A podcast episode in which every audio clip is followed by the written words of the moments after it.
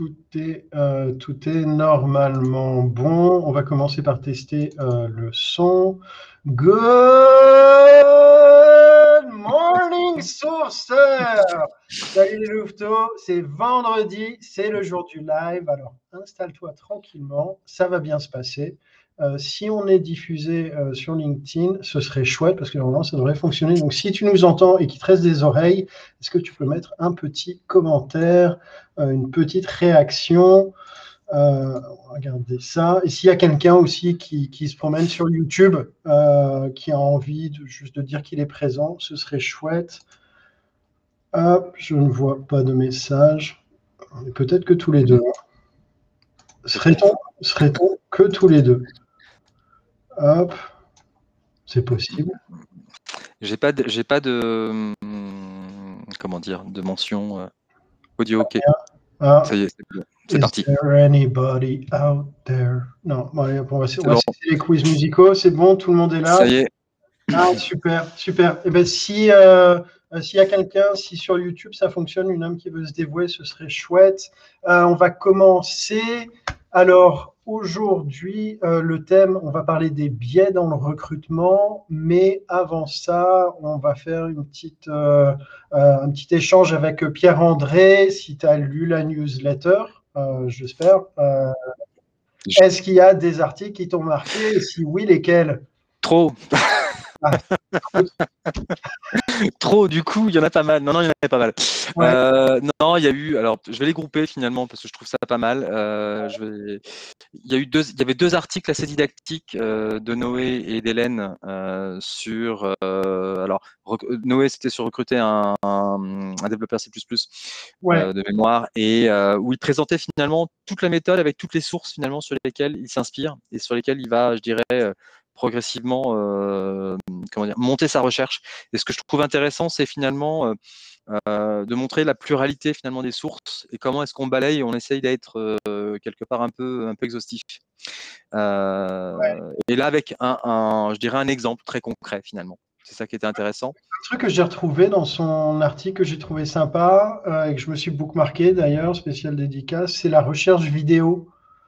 Tu vois, il y a un lien pour en fait tes opérateurs oui. faire une recherche vidéo euh, sur, euh, euh, Google, effectivement. Sur Google et tu vois, tu veux chercher des tutos, scraper, un peu voir qui a assisté à quelle formation, qui a donné quelle formation technique.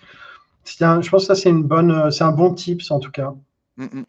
Donc ça, c'était pas mal. Et puis donc l'article d'Hélène, parce que finalement, c'est une super ressource pour avoir effectivement, pour se documenter, s'enrichir sur le recrutement tech. Donc, donc voilà, j'ai trouvé ces, ces, deux articles, en tout cas, plutôt, plutôt, plutôt chouettes. Euh, ensuite, alors il y, a un article qui m'a fait réagir, c'est le recrutement par simulation, qui est présenté un peu comme quelque chose de nouveau. Euh, bon, l'entretien, par simulation et le, recrutement sans CV, en fait, ça fait déjà plus de. alors, je crois que le Pôle Emploi l'a mis en place il y a plus de plus de 15 ans maintenant. Donc c'est ah, quand même ça. Ouais, ouais, ouais, c'est assez, assez ancien. Et en fait, euh, derrière, c'est inspiré de ce que l'on fait en Assessment Center. Et l'Assessment Center, ça a plus d'un siècle, en fait. Donc j'ai trouvé ça marrant parce que finalement, on nous vend ça. L'assessment center, assessment center, le principe, c'est on, on, on construit un dispositif de recrutement euh, où on va essayer d'évaluer euh, au-delà de l'entretien. Il y a de l'entretien, il y a du test, il y a de la mise en situation. Et alors, ça a été beaucoup utilisé sur des recrutements plutôt à forte volumétrie. Typiquement, alors, l'Allemagne l'a popularisé dans les années 30 pour recruter ses officiers sur la, sur la Wehrmacht, typiquement. Ouais, C'est pas ouais, bon, c'est mais mais en tout cas euh, beaucoup plus récemment finalement c'est ce qu'utilisent euh, beaucoup de compagnies du CAC euh, pour recruter du, du, Danone ou autre etc. Où il faut à l'époque où ils convoquaient où ils faisaient du recrutement par exemple de chef de secteur ils convoquaient 30 30 personnes.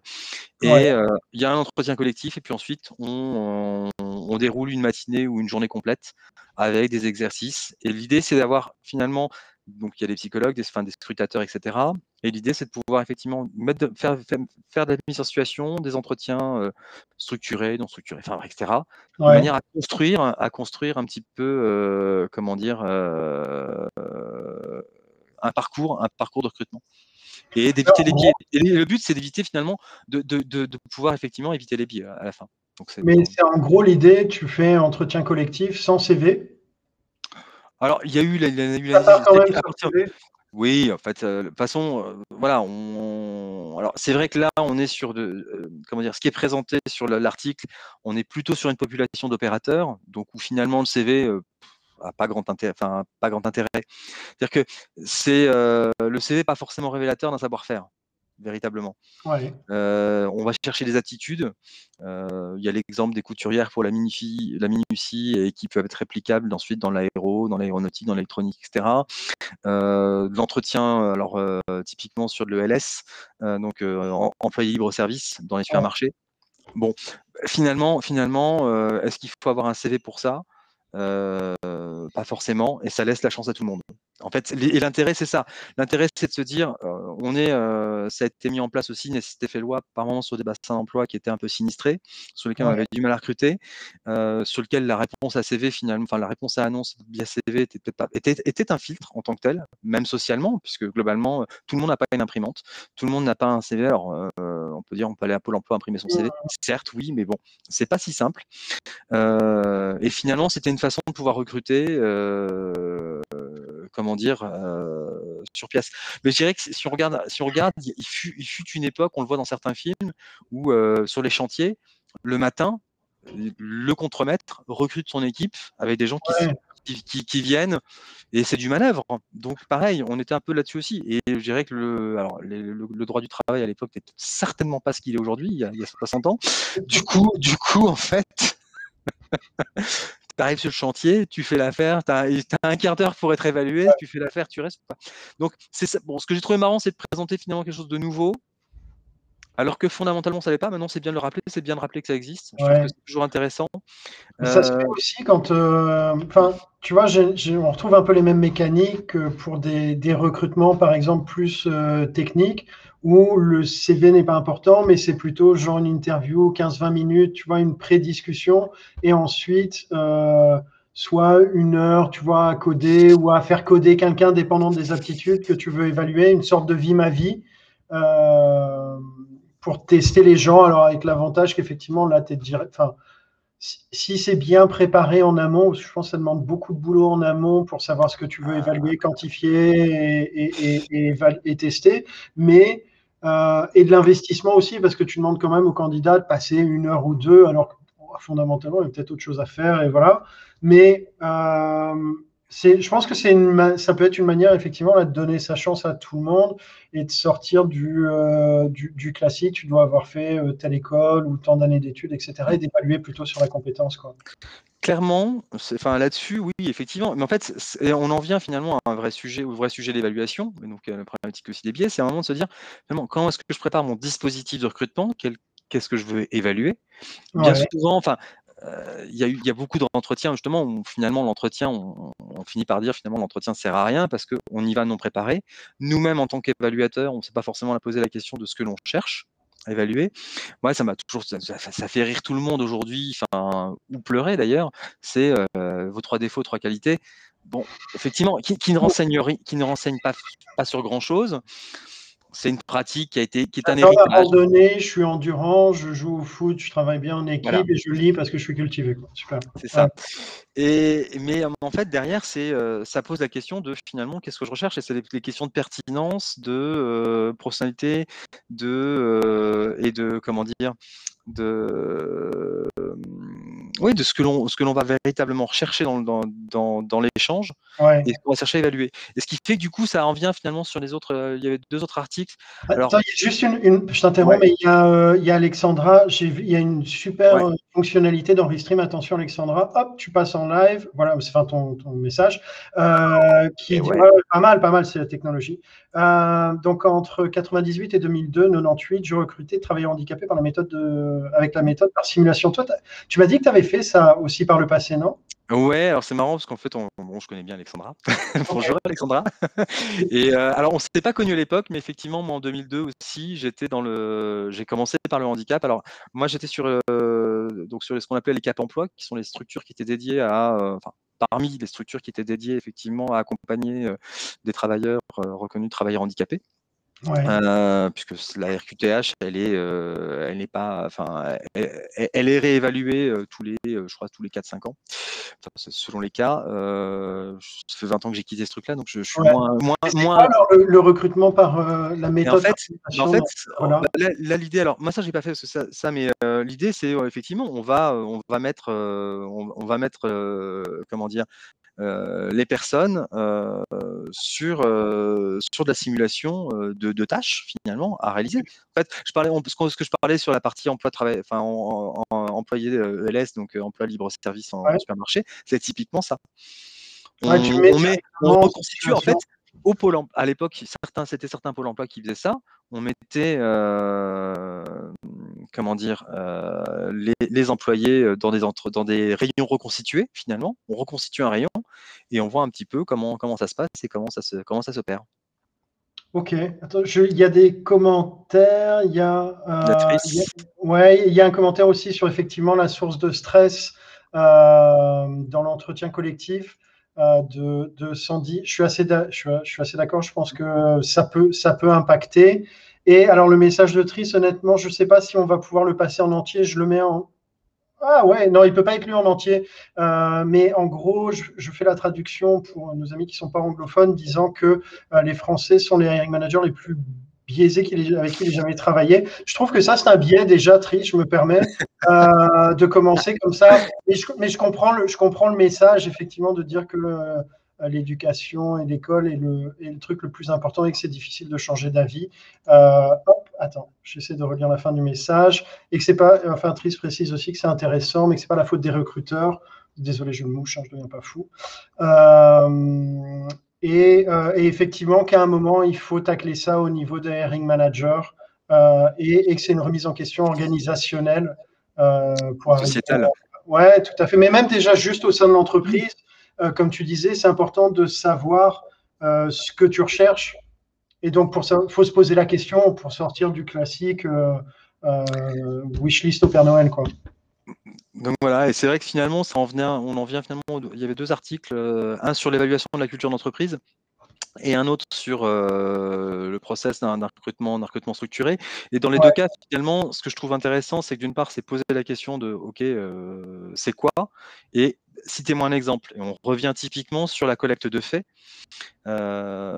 si on veut quelque part, il y avait comment dire, une, euh, une approche. Alors, je crois que c'était Claude Lévy-Boyer qui était, qui était prof à Paris 5 euh, en psy, qui, pour évaluer la compétence, disait finalement une compétence parce qu'elle elle, elle, se, elle, elle, est visible, elle se matérialise par un comportement. Et donc, le comportement par une réalisation. Cette réalisation, en fait, elle s'évalue. Alors, il y a la méthode, la fameuse méthode STAR où on dit euh, situation, task, action, résultat. Mais finalement, c'est ça, c'est de se dire, OK, il y a un comportement. Donc, soit je le matérialise donc, en mettant en situation, et donc on en revient à notre, notre, nos entretiens situationnels, soit effectivement par la collecte de faits. Et la collecte de faits, ça veut dire derrière un exemple avec je, euh, j'ai fait l'action, voilà ma contribution. Et ma contribution, elle, elle, elle s'envisage avec euh, une situation initiale, euh, des objectifs, des moyens et un résultat. Ouais. Ok. Un autre article? Bah, c'était finalement, les, bah, c'était, euh, c'était finalement, c'est pas mal parce que finalement, on a pratiquement balayé quatre articles là. Ouais, tout à fait, tout à fait. Il y avait celui qui parlait du euh, euh, d'un process qui permettait en fait de d'éliminer ou de tenter d'éliminer les biais et que je trouvais, je trouvais intéressant parce que c'était vraiment, c'était une réflexion, enfin une analyse. Ça partait en fait d'une expérience d'un gars qui, qui a, qui a rencontré un type dans le bus il, a, il y a eu un fit, il s'est dit, il est bien, il bosse dans le marketing, je l'embauche. Il a embauché, trois mois après, il s'en est séparé parce que ça ne fonctionnait pas du tout. Et donc, il s'est remis un peu en question. Et, euh, et, son idée, c'est de dire, alors, je vais commencer plus par un travail interne. C'est vraiment aussi une réflexion interne, savoir ce qu'on veut.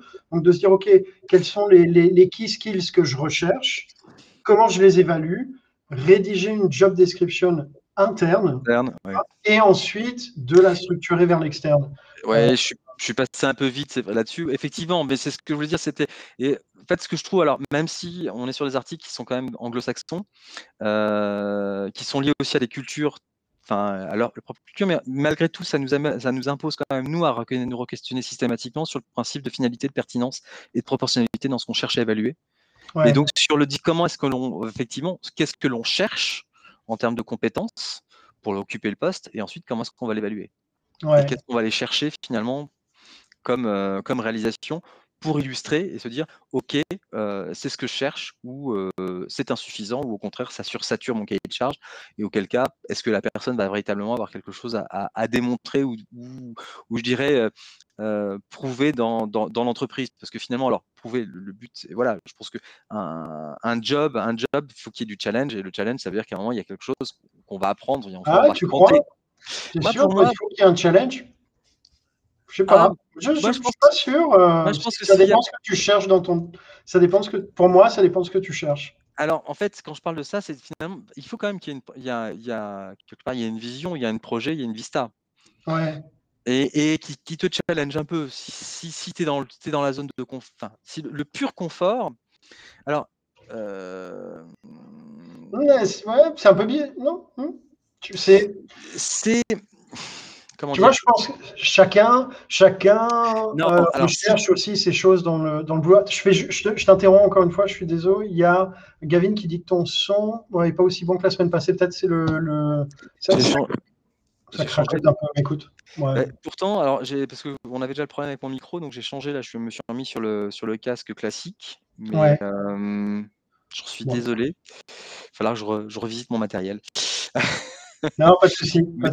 Non, mais euh, en fait, je, parle, je parle de ça dans le cadre d'un changement de poste, pardon. Euh, Ok. C'est-à-dire que sur la motivation à changer d'un poste. C'est vrai, je suis là, là pour le coup, c'est un biais. Hum. Euh, je parle de, de ce- cette nécessité de challenge et de projet dans le changement du poste. Ouais, ok. Sinon, ok. À quoi bon changer, en fait Ouais, tout à fait. Alors attends, il y a une punchline que je trouve très sympa, Tris, active, je la mets. Euh, job description. Ouais, alors les, les descriptifs de, de, de postes ne sont pas des annonces. Et ça, forcément, tout le monde n'a pas encore intégré ce concept. Effectivement, il y en a un qui donne envie d'aller lire l'autre. Euh, voilà, c'est pas pareil, c'est deux choses différentes et donc deux messages différents. Euh, Souvent, il y a ni l'un ni l'autre. Pardon. ouais, pas souvent, pas souvent. Ça arrive. Moi, Non, je- je Il y trouve a un qu'il y a, y un ersatz d'entre deux qui, est- qui fait qu'effectivement, c'est ni l'un ni l'autre. Ouais, tout à fait, tout à fait. Mais on s'améliore quand même, il y a du progrès. Euh, je propose qu'on rentre dans le, le vif du sujet. Je vois euh, Carole et, et Jérémy là backstage euh, qui font du headbanging que je vais faire monter sur scène pour parler des biais dans le recrutement. Euh, salut Jérémy, Carole. Euh, alors, je vais faire dans, dans, dans l'ordre, mais pour ceux qui ne vous connaîtraient pas encore, est-ce que vous pouvez vous présenter Jérémy, euh, ta vie, ton œuvre, qui es-tu? Euh, bonjour, donc bonjour, bonjour à toutes, bonjour à tous. Donc Jérémy Abramowski, euh, psychologue du travail depuis 10 ans et je fais du recrutement depuis une dizaine d'années également. Euh, j'ai monté, euh, j'étais en cabinet de recrutement euh, pendant presque 10 ans. Et J'ai monté mon propre cabinet maintenant il y a quelques mois de, de cela. Euh, et je suis sur un, je suis sur des métiers assez particuliers. Alors c'est pas l'IT, c'est pas, c'est pas ces domaines-là, euh, puisque je suis dans le domaine euh, du ferroviaire pour pour beaucoup de mes recrutements. Et puis aussi euh, des domaines, euh, le domaine de l'électricité aussi pour d'autres de mes recrutements, qui sont vraiment des, des domaines que j'apprécie parce que voilà, pour certaines, euh, certaines choses qui sont liées au métier. Et puis quelquefois aussi ponctuellement, j'accompagne certains de mes clients euh, dans les Hauts-de-France parce que oui, je suis, je suis dans les Hauts-de-France, je suis dans vous savez là. il, il fait un peu Ça nuit. comment ça. s'appelait comment avant? C'est la, la Picardie. Ouais, t'es frontalier, quoi. T'étais presque belge. Exactement, ouais, c'est ça. Donc on a, on a un joli soleil là, comme ça, des jolis nuages. Euh, non, non, sinon voilà, je suis juste à côté d'Amiens. Voilà, je travaille juste à côté d'Amiens et euh, c'est la première fois que, que, que je, participe à une émission comme ça, enfin, voilà, un podcast en, en visuel, en visio, en visio comme ça. Ouais. Donc euh, soyez sympa avec moi. Hein, euh, voilà, je sais que c'est un biais, hein, j'actionne un biais chez vous quand je vous dis ça en fait. Forcément, vous allez vous identifier à moi et par projection, vous allez être sympa dans les commentaires. Ouais, mais ça va bien se passer, c'est cool. Franchement, c'est comme une discussion Ouais, euh, peinard. Donc, voilà, no stress. No stress. Euh, Carole, Carole, je sais que tu tentes des trucs, mais tout le monde ne, ne le sait pas. Euh, pareil, est-ce que pour ceux qui ne te connaissent pas, tu peux te présenter? Ouais, euh, donc moi je suis psychologue sociale de formation, euh, diplômée il y a déjà une- quasiment une douzaine d'années. Ça rajeunit pas. Euh, j'ai passé six ans euh, côté RH en interne chez Louis Vuitton, euh, deux ans sur un atelier de production en Vendée Et quatre ans ensuite au sein du siège, au sein de l'équipe RH Corporate qui était dédiée à l'industriel et à la logistique. Et on n'imagine pas toujours, mais Louis Vuitton, sur ce, ce, volet industriel et logistique, à l'époque, ça représentait déjà 6-7 000 personnes. Et j'ai eu là-bas, du coup, notamment au siège, une fonction de responsable recrutement et développement RH, donc en charge des recrutements de cadres en externe, mais aussi toutes les mobilités au sein du groupe Vuitton et LVMH. Et puis après cette première expérience, voilà, au sein de 20 000 voire 100 000 personnes avec le groupe, je me suis dit que j'allais passer à 5 personnes en rejoignant l'équipe de l'étincelle RH à Nantes. Donc, euh, un cabinet de recrutement complètement généraliste avec une forte orientation euh, psychosociale euh, où les, les, consultants, consultantes ne font que du conseil et pas de, la prospection. C'est ça qui m'avait bien plu. Et dans les six années, par appétence, voilà, curiosité, envie, j'ai développé, on va dire, des, des logiques d'expérimentation pour essayer de mettre en place des modes de fonctionnement un petit peu alternatifs. À commencer par euh, nos propres modes de fonctionnement, euh, histoire de se dire qu'on est un laboratoire et que bah, si on teste des choses euh, ou qu'on recommande à nos clients de tester des choses, il faut se l'appliquer à soi-même. Donc j'ai monté notamment plusieurs, par itération, plusieurs dispositifs de recrutement pour intégrer des sourceurs. Donc c'est comme ça qu'on a fait connaissance avec Jérémy la première mmh. fois. à l'époque où j'avais créé un, un, avatar Gmail qui s'appelait Chloé ouais, vas-y, raconte cette histoire-là, c'est intéressant. Euh, ouais, c'est plutôt euh, marrant. En fait, euh, c'était venu d'une première tentative de recruter des sourceurs pour monter un pôle d'expertise parce que nous, on aimait beaucoup ça. Mais comme on était très dédié aussi à l'évaluation de par le côté psy, on sentait bien qu'on n'aurait pas la capacité de, de, continuer à faire grandir notre expertise sur les deux sujets. Donc, on a d'abord commencé par passer l'annonce. Ouais. on a eu beaucoup de rencontres avec des gens qui finalement euh, venaient ici en disant je veux bien sourcer, mais juste pour un temps, parce que derrière je veux faire passer des entretiens. On trouvait ça un peu dommage de venir juste pour cette étape-là. Donc euh, on s'est dit à l'époque, euh, il faut peut-être aller chercher des, profils un petit peu atypiques. Donc on a essayé d'intégrer une personne qui venait du marketing. Et en fait, on, ça a été un échec. Hein. on s'est séparés au, bout d'un mois. D'une part parce que son métier à lui, bah, du coup, on ne l'a pas bien évalué et en réalité, il n'était pas au niveau qu'on imaginait sur le traitement de données, ce genre de choses. Et puis, en fait, on s'est rendu compte qu'on avait sans doute été mauvaise à l'aider à se projeter dans ce métier du recrutement. Euh, parce que euh, finalement, il ne se rendait pas compte qu'il allait euh, passer du temps derrière son ordi à chercher des gens, qu'il allait passer une partie de son temps à dire non, parce qu'en fait, c'est aussi ça notre métier de recruteur, ah. c'est souvent dire non. Et bah, du coup, voilà, encore une fois, là, on, on s'est planté, donc je me suis vraiment posée en me disant il faut trouver les caractéristiques qui font qu'on va attirer des gens qui ont vraiment envie. Euh, et donc hmm. euh, des, vrais sourceurs. Donc euh, j'ai sourcé, alors à l'époque c'était via LinkedIn, j'étais passée par des gens qui avaient liké des, groupes comme Sourceur Ninja ou qui étaient passés par Linkhumans à, à, l'époque. Et, hmm. et, en fait je les ai approchés donc, avec cet avatar Gmail qui s'appelait Chloé en leur disant Hey, je suis Chloé, mais en fait je suis pas Chloé. Par contre, si jamais tu es curieux de savoir qui je suis, bah, je peux t'envoyer un jeu de pistes et puis euh, tu peux essayer de me retrouver. et donc Jérémy, entre autres, mais ça a été le cas de, pas mal d'autres sourceurs de, la communauté. On dit certains, je, suis disposée à bouger, ou d'autres, j'ai pas du tout envie de quitter mon employeur. Par contre, j'ai trop envie de jouer. Ouais. J'envoyais quelques, quelques questions et l'idée c'était de, in fine, d'arriver à retrouver un faux CV euh, que j'avais euh, laissé sur l'APEC, euh, mon propre CV, mais dans lequel j'avais rajouté des petites, des petites données supplémentaires pour qu'ils puissent, qu'ils puissent se retrouver. Voilà. Et donc de cette manière-là, on a commencé à créer notre pôle sourcing. avec deux, deux, personnes. Et là, en fait, on s'est dit, le problème de cette démarche-là, c'est qu'en fait, on va toujours recruter des experts sourceurs et en fait, on n'a pas de possibilité de développer la diversité de, hmm. euh, de l'équipe.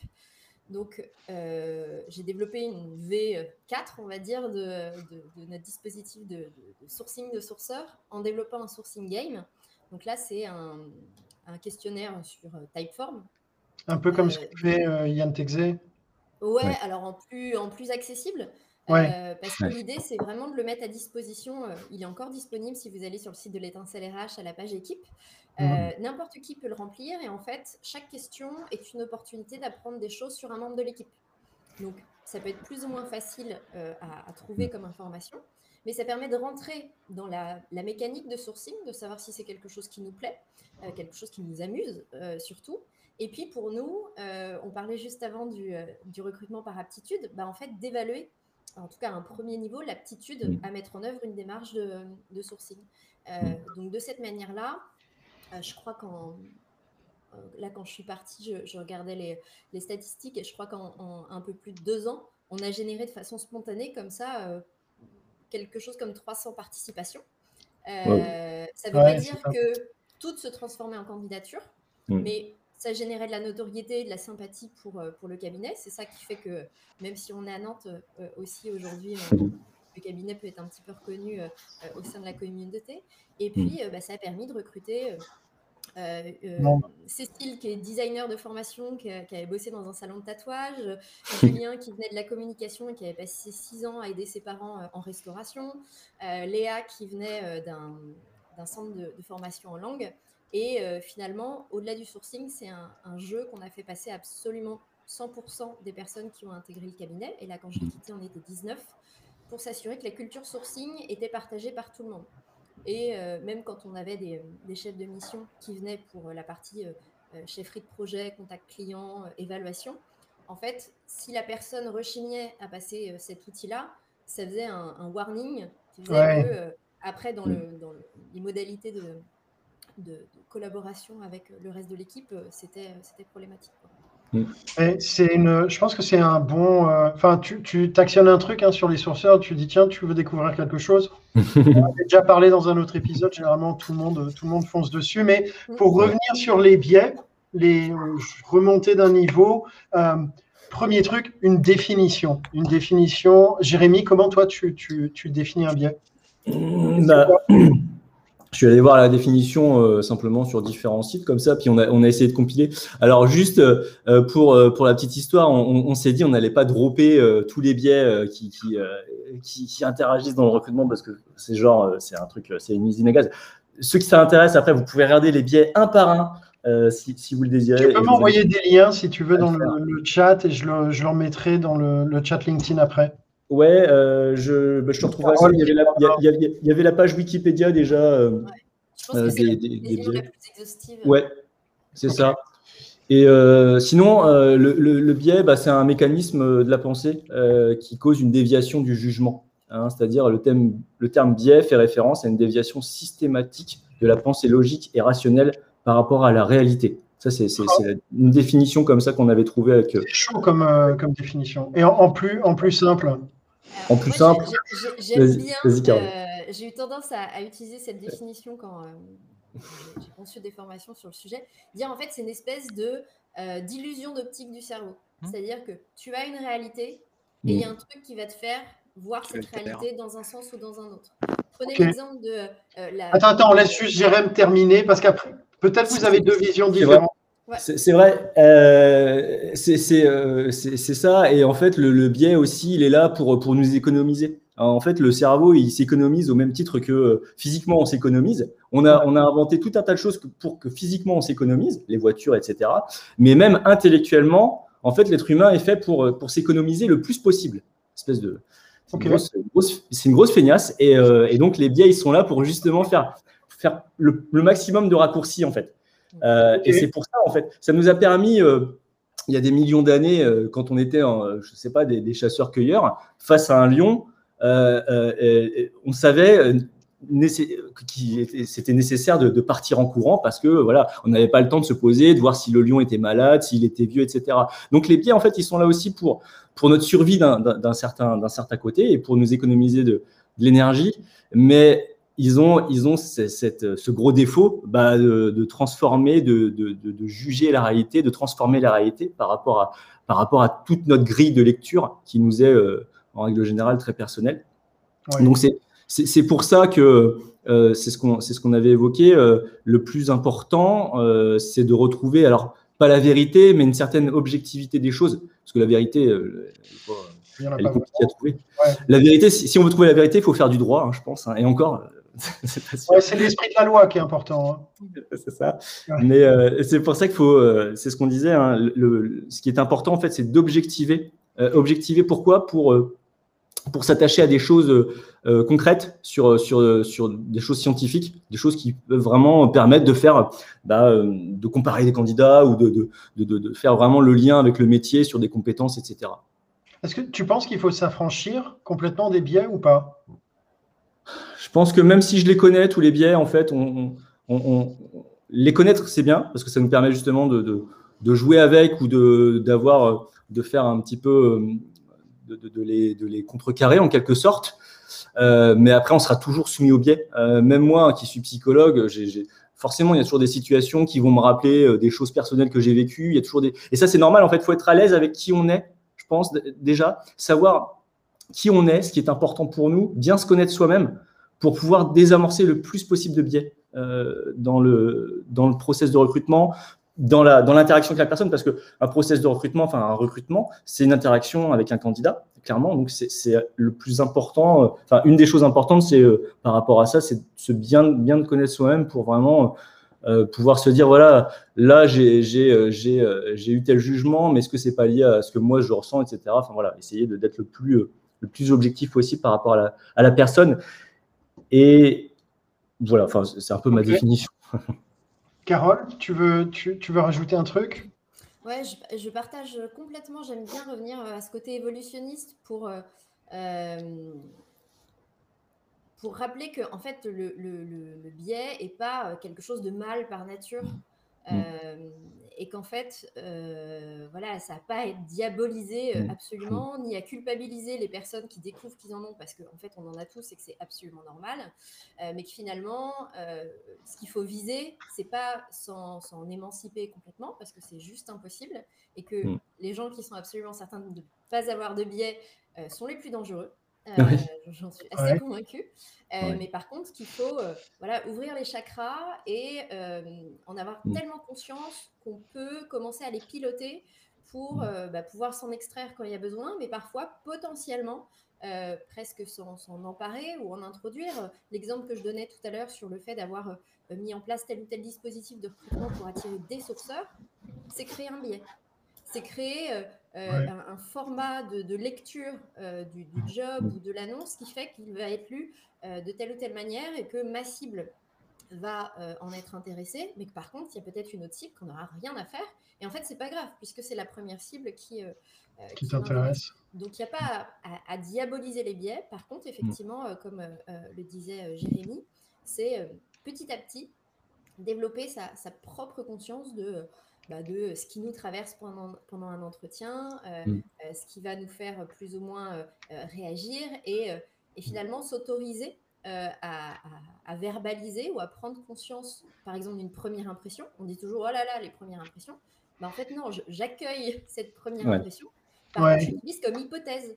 Je l'utilise pas comme, comme, euh, comme confirmation, enfin, comme, euh, tu, tu pondères en fait ce, ce, paramètre-là. Ouais. de telle sorte que finalement, si euh, dans les fameuses 5, premières minutes ou 30 premières secondes, peu importe, euh, j'ai une espèce de d'intuition hyper forte, bah, plutôt que de raccourcir l'entretien, en fait, c'est là où je vais plutôt essayer de creuser encore davantage, Mm. parce que soit ma première impression, elle sera confirmée, et dans ces cas-là, autant dire que j'ai plutôt intérêt à recueillir de l'information pour faire un feedback négatif au candidat, Mm. ou alors ça va me permettre de désamorcer cette première impression. Et Là, super.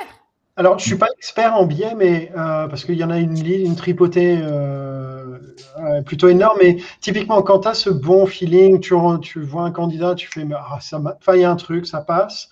Euh, Est-ce que tu ne cours pas le risque, justement, en prolongeant l'entretien, en fait, d'aller chercher les points qui vont aller confirmer ta première impression? C'est biais de confirmation, je crois. Ça s'appelle un biais de Ouais. confirmation. ça s'appelle un biais de confirmation. Donc effectivement, de fait, on peut avoir tendance à aller chercher les bonnes réponses. C'est pour ça que, euh, en fait, à partir du moment où tu as conscientisé cette première impression, tu vas moins avoir tendance à faire ça parce que tu sauras que c'est une première impression que tu as extériorisée, que tu vas, euh, tu vas entre Ouais. comme une, une dimension scientifique. Et c'est d'autant plus euh, intéressant à avoir en tête ce, ce biais de confirmation que, bah, effectivement, première impression. Deuxième bloc, je vais chercher les informations qui vont confirmer la première impression. Il y a encore un troisième bloc, c'est-à-dire que si euh, tu as recruté, euh, tu as par exemple particulièrement euh, essayé de convaincre tous les managers pour que cette personne-là soit recrutée, et eh bien derrière, tu vas essayer de mettre pendant la période d'essai, de retrouver toutes les informations qui vont confirmer que tu avais raison dès, le début. Mais ce qui du coup peut se transformer, par exemple, quand on veut forcer un hiring manager à recruter quelqu'un pour lequel il disait depuis le début, j'ai pas le feeling, je le sens pas, c'est le meilleur moyen pour qu'il savonne la planche consciemment ou inconsciemment. Et ça, ça s'appelle la prophétie autoréalisatrice. C'est-à-dire, vous êtes là? Je l'avais dit. Et comme par hasard, c'est ce qui se déroule. Parce qu'on a créé des conditions qui font qu'on vient confirmer notre conclusion, qui vient confirmer la première impression. Ça, justement, excusez-moi, ça a frisé euh, quelques secondes. Je sais pas si euh, ça, ça, reprend une, une théorie, hein, ça s'appelle la prophétie autorisatrice. Ouais. Euh, je ne sais pas si tu l'as dit, Carole. Ah, t'as loupé ce passage-là. C'est ça, c'est là où ça. ah, voilà, ça, ça a sauté. Ok, ok. Mais, enfin, je suis intéressée d'avoir ta, ta, ta, définition aussi, parce que moi, je suis très nulle en, en restitution encyclopédique des connaissances. Si. Euh, donc, psy. Euh, c'est pour ça que je milite pour le fait de ne pas se souvenir des biais de façon en mode code de la route et, et en tête, parce que j'en suis incapable. Ouais. Ouais. Ils avaient fait une. Euh, ouais, si, je rebondis en fait sur une expérience qui avait été faite par des rats. Et ça, ça m'avait. Euh, quand j'étais. Euh, quand j'étais étudiant, il y a des trucs comme ça qui te sautent à la, tronche, comme ça, comme un facehugger. Et ils avaient fait une, expérience avec des rats. En fait, ils avaient pris deux, groupes de rats. un, de 12 rats, euh, un groupe de 6, un groupe de 6. Et euh, c'était les mêmes rats, hein. d'accord Ça, c'est important, c'était les mêmes rats. Et euh, il y a des scientifiques qui étaient là et qui disaient aux, étudiants qu'on venait de dire le groupe A, des groupes, un, ce sont des rats intelligents, et le groupe B, ce sont des rats idiots. Voilà, on les a sélectionnés comme ça, c'est génétiquement, etc. Machin, donc on ne pouvait pas revenir dessus. et donc après, ils ont mis les rats dans des, dans des labyrinthes et ils ont demandé en fait aux étudiants d'analyser un peu le parcours du rat et d'avoir une, un retour par rapport au rat. Et en fait, dès l'instant qu'on disait le rat est intelligent, les étudiants disaient qu'il faisait des choses intelligentes dans le, labyrinthe, il faisait, ce qu'il fallait. Et dès l'instant qu'on disait que le rat était idiot, l'étudiant avait plus tendance à dire que le rat faisait des trucs un peu débiles. Et, c'est pour ça qu'en fait, c'est important, euh, c'est important tout ça parce que justement, ça permet vraiment, euh, la personne va confirmer, la personne va, le hiring manager qui dit euh, au début, hein, bah, je le sens pas, euh, c'est, il faut bien l'entendre et puis il faut bien le comprendre et, il faut essayer de le désamorcer au, démarrage parce que je dirais pas qu'il va tout faire pour, pour, pour dire qu'il avait raison, mais euh, il peut, il peut mettre en place, non pas forcément, mais il peut mettre en place des choses inconsciemment hein, en plus. Hein, il le fera pas, euh, il dira, il dira pas qu'il va le faire, mais il pourra mettre en place des choses justement pour dire, oui finalement, bah, j'avais raison, et j'avais raison, et, et, donc ça, ouais, il faut en être bien conscient. Ouais. Le, le point le, point que tu abordes sur les, hiring managers, justement, qui euh, peuvent, euh, tu vois, mettre des biais et tu vois, refuser des candidats, ça c'est. Alors, quand en interne, c'est mm. compliqué, mais tu peux encore faire un peu de pushback. Quand tu es en agence ou en cabinet, c'est un cauchemar. Euh, parce que tu as beaucoup moins de levier pour faire du pushback. Et question vraiment pratico-pratique, qu'est-ce que tu peux faire en tant que, que recruteur pour justement désamorcer ça Qu'est-ce que tu vois, tu peux mettre en place comme stratégie J'ai quelque chose, euh, j'en discutais avec Carole la dernière fois. Alors, c'est pas, c'est pas, euh, c'est quelque chose que je mets en place. En fait, c'est l'évaluation. Comme j'évalue mes candidats, je leur fais passer des tests euh, psychotechniques qui évaluent certaines compétences et qui évaluent aussi leur avec des échelles de personnalité qui vont qui va évaluer leur comportement professionnel, etc. Donc j'ai des données valides, validées, scientifiquement prouvées, etc. par grâce à mes tests, qui indiquent euh, que le candidat est plutôt comme si, il est plutôt, je sais pas, c'est un manager, euh, je sais pas, qui va être euh, dans l'écoute, dans l'empathie, etc. Et, j'ai déjà remarqué qu'en fait, ce qui, peut vraiment faire changer les choses, c'est d'indiquer que c'est moi ce que j'ai ce que, ce que j'ai vu durant l'entretien. durant l'entretien, voilà, j'ai pu échanger avec le candidat, il est comme ça, mais c'est aussi avoir le test qui valide scientifiquement que le candidat euh, a un comportement de type euh, manager empathique, etc. Tu vois ah, ça, il faut qu'on en parle après. Oui, est-ce que c'est un biais aussi Le biais Bah, On Alors, en fait-. Et, et- et alors, et alors, et alors- non, non, non, non, je donc voilà, je refais, je fais une synthèse en fait qui, qui décrit bien le comportement du candidat. Ça c'est important parce que mes synthèses elles font cinq ou six pages et elles reprennent vraiment les comportements des candidats, ce que j'ai pu définir, ce que j'ai pu évaluer avec eux et euh, reprend aussi certains, euh, certains, certains tests. Et euh, ça permet d'avoir la synthèse. Je la donne avant à mon client, il la lit et ça lui permet d'avoir un portrait robot du candidat avant qu'il le reçoive. Alors est-ce que c'est un biais? Ça va avoir un biais forcément puisque c'est un petit peu orienté. Euh, ma synthèse est orientée, mais elle reste toujours objective malgré tout. C'est toujours ce que je dis à mes clients. Euh, je vous peins, je vous vends jamais un, candidat parfait. Personne n'est parfait. Je leur dis toujours, euh, vous-même, vous n'êtes pas parfait, moi-même. Et euh, comme ça, ça dédramatise. Et, euh, et ils aiment ça en fait. Ils aiment ça, cette, ce, retour objectif en fait sur sur, sur l'individu, sur la personne, sur le candidat. Et ça permet d'être plus simple. c'est arriver à, à- à- comment dire, à, à mettre un maximum d'informations objectives dans ton feedback et dans le compte rendu que tu fais. Exactement. Exactement, c'est ça, le, le maximum d'informations objectives. Alors, qu'est-ce que l'objectivité Après, ça peut être, euh, je peux te laisser. Alors, l'objectivité est jamais objective à 100%. On sait toujours, il y aura toujours une part de subjective dans, subjectivité dans l'objectivité. Bon, bref, on n'est n'est pas là pour philosopher, mais, mais quand même, on essaie vraiment le plus possible, c'est ça, hein, d'objectiver des données, d'objectiver vraiment notre, notre retour candidat euh, pour aussi faire un feedback au client, mais aussi un feedback au candidat. hein, C'est-à-dire, quand c'est négatif, expliquer pourquoi c'est c'est- c'est- c'est- c'est négatif. C'est plus simple. Pierre-André, tu voulais dire un truc euh, tout à l'heure? Non, Après, non, je te passe la parole, Carole. Juste, juste sur euh, effectivement sur les impressions, on va dire de je le sens, je le sens pas, etc. Je pense que c'est surtout on va dire déconstruire ça. Euh, c'est rentrer finalement parce que souvent, enfin, il y, a il y a des fois c'est- c'est- ça peut être justifié, des fois ça ne l'est pas forcément. Et c'est en tout Mm. cas comprendre ce qui est exprimé derrière. Et je pense que de- sur le les, les demandes, mais euh, ça, ça a aussi raison la semaine dernière, parce que c'est quand même très lié les problèmes de discrimination ou autre, c'est finalement de revenir à pourquoi est-ce qu'on a une demande qui peut être soit discriminatoire, soit qui est biaisée, qu'est-ce que Mm. ça induit? Et euh, c'est quoi le sous-jacent? Parce que en fait, il y, a un sous- il y a forcément un sous-jacent. Comment tu fais notre- pour détecter ça? Qu'est-ce que tu, tu vois comme, comme action? On sait pas, non, mais en fait, la, la question, la question, c'est le manager qui me dit je le sens pas. Je dis mais c'est-à-dire, expliquez-moi. Commencez, enfin verbaliser le, le- le fait de sentir. Bon, d'accord, euh, mais c'est pas ça. C'est c'est- qu'est-ce que qu'est-ce que vous mettez Mettez des mots là-dessus en fait. Qu'est-ce qu'on peut mettre Mm. comme mot Ouais. Comment on qualifie ça? Et, et déjà l'amener un peu Mm. à, à, à- à prendre position et à essayer de comprendre un petit peu ce qui l'a amené à penser ça. Ça Mm. changera. Est-ce qu'on est qu'on pourra faire changer les choses? Ça, c'est autre chose. C'est sur l'influence ou autre. Avec des techniques de manipulation, on peut y arriver. On sort, on sort des tests Non, mais Ouais. non, c'est pas le but. C'est pas non, c'est pas le but. Mais- mais ça peut, ça peut. Non, mais c'est utile. C'est utile quand, quand. Moi, on a le cas. Moi, je, je travaille avec une cliente comme ça qui où ils sont, euh, ils ont, ils, ils ont une culture du test euh, cognitif et de personnalité. Euh, et par moment, on a des managers qui sont complètement biaisés.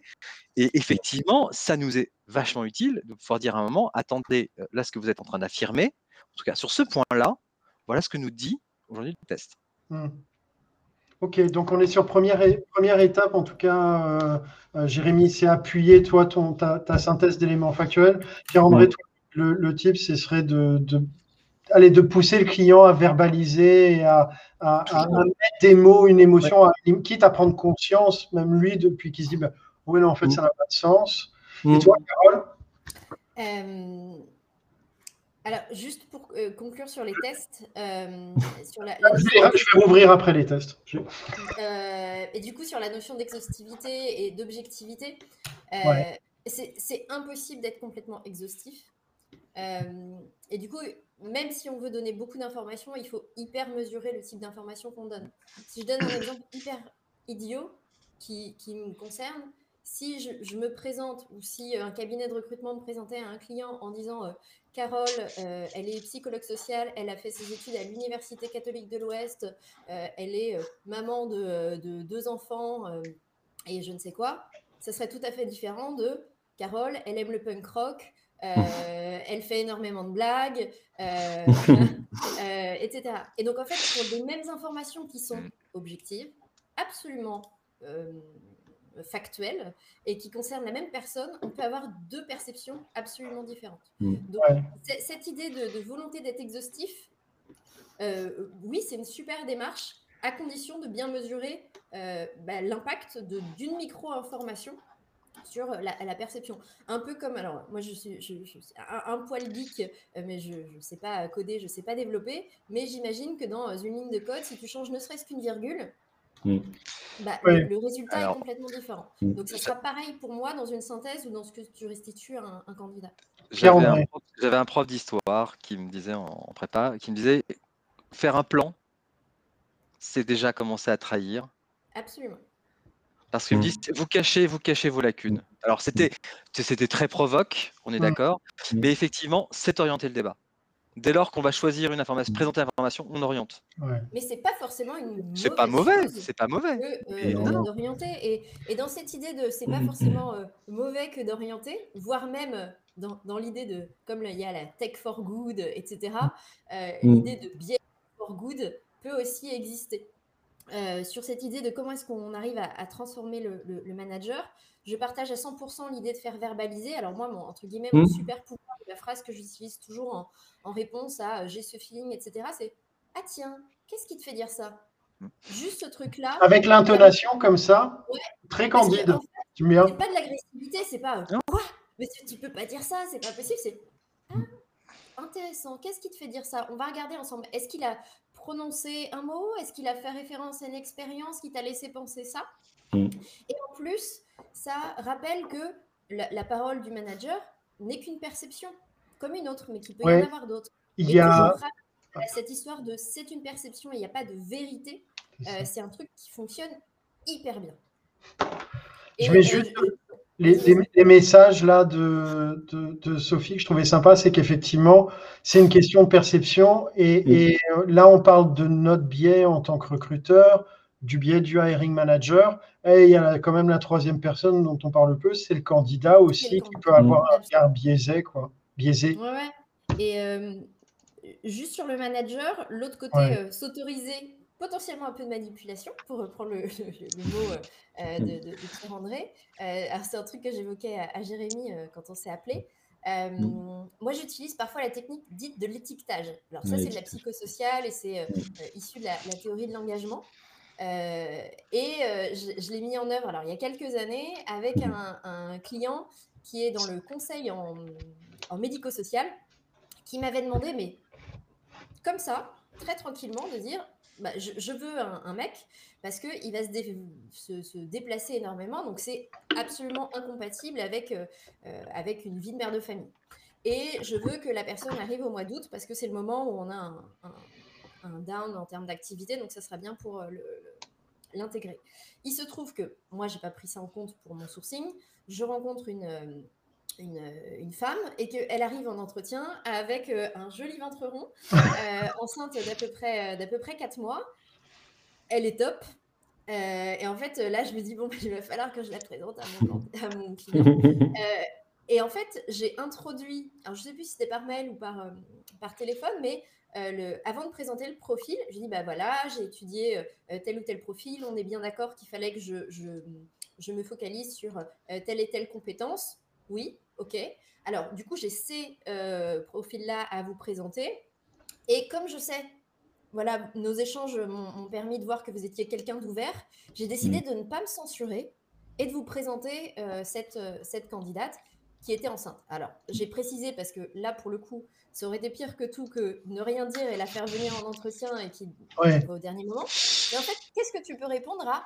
Il me semble que vous êtes quelqu'un d'ouvert. Tu peux pas contredire. C'est ça, l'étiquetage? C'est l'étiquetage. Ça marche exactement de la même manière pour euh, les, enfants, pour ceux qui sont parents. Mm. Euh, ah, vas-y, donne, on est preneur. Es vraiment euh, un bon à rien, tu es pénible, tu fais jamais les choses comme on te dit. Mm. Ça, c'est le meilleur moyen que l'enfant intègre cette projection-là et finisse mm. par se conformer finalement à ce que son parent a, a énoncé de lui. Eh bien, à l'inverse, ça marche aussi avec des, choses hyper positives en disant bah, Je sais que tu, es quelqu'un qui, cherche constamment à, faire du mieux que tu peux, euh, qui mmh. est curieux, etc., etc., etc. Et donc, pour un client, aborder un, échange en énonçant le fait qu'on s'attend à ce qu'il soit ouvert, statistiquement, ça ne sera pas le cas avec mmh. euh, tout, tout, tout, les... Enfin, voilà, il y a des gens qui sont Avec tout le monde, avec tout le monde. Ça ne marchera pas avec tout le monde. Défaillant euh, cognitivement, on va dire. Ça ne marchera pas tous les coups. Mais euh, c'est une très bonne manière, en tout cas, d'optimiser le fait que les personnes aillent dans un sens qui soit plus ouvert, plus, plus divers et finalement plus, plus positif. Je voudrais revenir juste moi sur les, sur les tests parce que alors je suis tombé là-dessus cette semaine. C'est un, un, un, docu, un docu ou un film que j'ai pas encore vu qui s'appelle The Dark Side of Persona euh, et qui remet en cause euh, le, MBTI. Alors je suis pas psy, j'ai pas de formation dedans, mais euh, en tout cas moi ça m'a interpellé. C'est un sujet que je vais, je vais creuser parce que comme tout le monde on entend le MBTI, euh, c'est le truc parfait. Et en fait euh, ça part d'un bouquin euh, que j'ai commandé aussi pour lire, mais qui s'appelle Personality Brokers. En gros, c'est les gens qui vendent des tests de personnalité. C'est quand même un business qui fait 50 euh, milliards. Et en mm. gros, ce qu'ils expliquent, c'est que le, le, MBTI, ça a été à la base créé par deux, une mère de famille et sa fille qui n'avaient aucune expérience en psycho à la mm. base, juste qui aimaient bien ce que faisait Jung.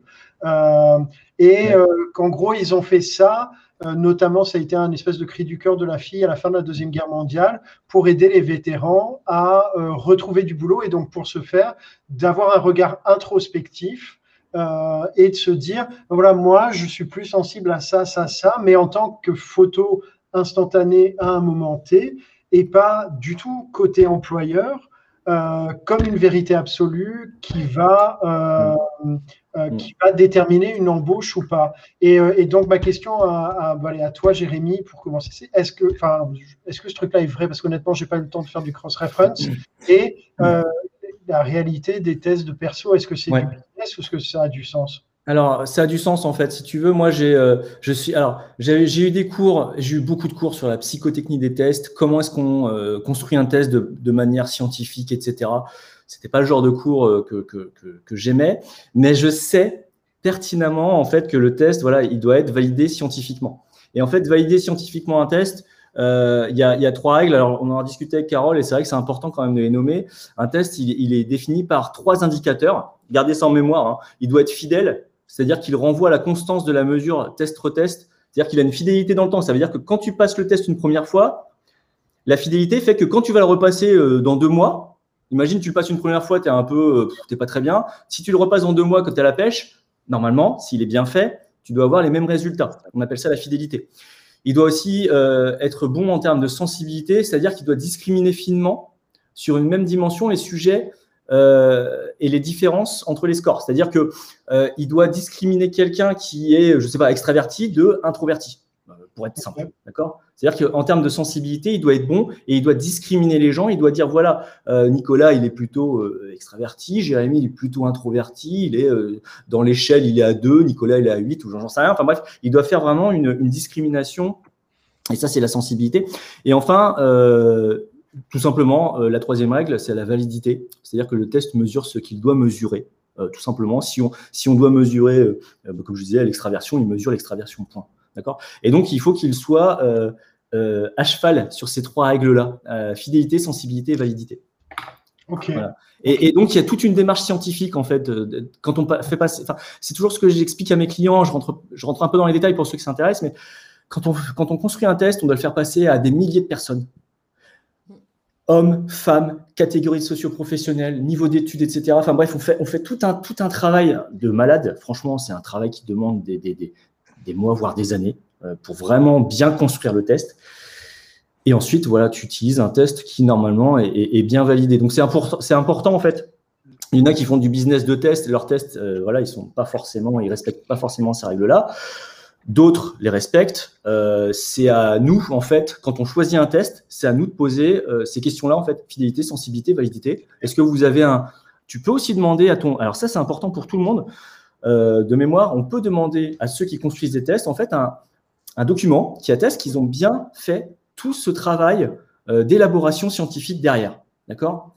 Et, toi, en tant que recruteur, en fait, ça te permettra chez ton client, avec ton hiring manager, de dire voilà, moi, mon test, il est validé scientifiquement. Il respecte ça.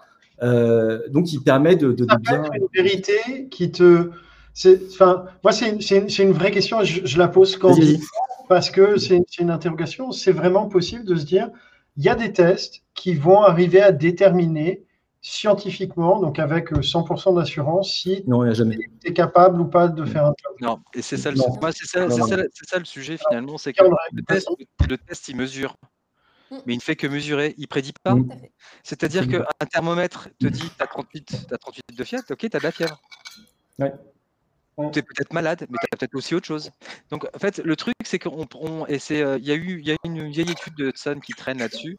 Moi, moi, je montre souvent mes- à, mes, à, mes, can- à- à- comment dire, à mes étudiants qui leur dit, pour, sur, les, sur les tests en disant un inventaire de personnalité, puisque c'est le terme, il, il- il- il fait un inventaire, mais il ne Oui. prédit pas. La prédictivité d'un inventaire de personnalité, c'est 50%. Donc ça veut dire que globalement, c'est C'est pas 50%. Donc tu jettes Alors- une pièce, c'est à peu près la même valeur. C'est à peu près ça. En tout cas, c'est ce que faisait ressortir l'étude de, à l'époque d'Hudson là-dessus. Et en fait, le sujet est de dire, il mesure bien ce qu'il mesure, il n'y a pas de problème sur l'agréabilité, l'ouverture, etc., la Mm. conscienciosité, enfin bref, tout ça, Mm. c'est fait. Et comme euh, euh, Jérémy, tu as raison, c'est qu'en fait, en général, les études, elles sont accessibles. L'éditeur l'éditeur de test rend, rend en général l'étude accessible. Mm. Et, En euh, général. En général. Ouais. En général, oui. Carole, tu veux rajouter un truc sur les tests? Euh, euh, euh, Jérémy a superbement bien euh, expliqué euh, les, les- les trois critères euh, et la logique euh, et la logique d'étalonnage. Euh, Peut-être. Je vais aller chercher ça sur Internet. hein. au, au- au MBTI euh, et à pas mal de tests justement qui n'ont pas euh, ces critères scientifiques, c'est aussi la mesure de ce qu'on appelle la désirabilité sociale. Mm. La désirabilité sociale, c'est le fait que au moment de la passation du test, la personne a la possibilité d'influencer Mm. euh, ses réponses au regard de ce qu'elle pense qui va être attendu par euh, le Ouais. l'évaluateur. Et euh, Mm. dans les tests qui euh, sont, qui sont voilà, scientifiques, en tout cas qui sont sérieux, c'est aussi une question à poser, c'est est-ce qu'il y a un indice de désirabilité sociale qui fait que ça m'est arrivé sur les inventaires de personnalité qu'on utilisait avec, avec l'étincelle? Alors, exclusivement euh, acquis auprès euh, de ce qu'on appelle les éditions du Centre de psychologie appliquée, les ECPA ou OGREF, ouais. euh, qui sont voilà, des éditeurs hyper sérieux, et bien d'avoir des résultats qui étaient voilà, bizarres. Ouais. Et en fait, l'indice de désirabilité sociale ou le temps de passation euh, nous permettait d'émettre l'hypothèse que la personne euh, avait essayé de, Mm. bah, de- de- de gruger un petit peu. Et, Ouais. et comme le disait euh, Pierre-André, en fait, ça n'est qu'une mesure. Et d'ailleurs, cet indice-là est une mesure à, euh, euh, à- à- à étudier euh, telle qu'elle. Et du coup, parfois, bah, on ne peut pas étudier le test. Et en fait, c'est l'occasion de discuter avec, euh, avec le candidat qui l'a passé. C'est ça. en disant, bah, Ouais. moi, j'ai euh, une Ouais. mesure qui me dit que peut-être vous auriez cherché à, à, à- à- à modifier un petit peu vos réponses de telle et telle manière. Et du coup, on discute. ouais. Un test, qu'une excuse pour discuter plus. Derrière, ça. doit systématiquement être euh, Mm. suivi d'une discussion et, euh, et d'une d'une analyse qui finalement Mm. sera le fruit du résultat, de Mm. l'entretien préalable qu'on avait eu avec la personne et de l'échange lié à, à la restitution des tests qui va permettre de, vali- de valider ou pas des hypothèses que le test aura, euh, aura mis en lumière.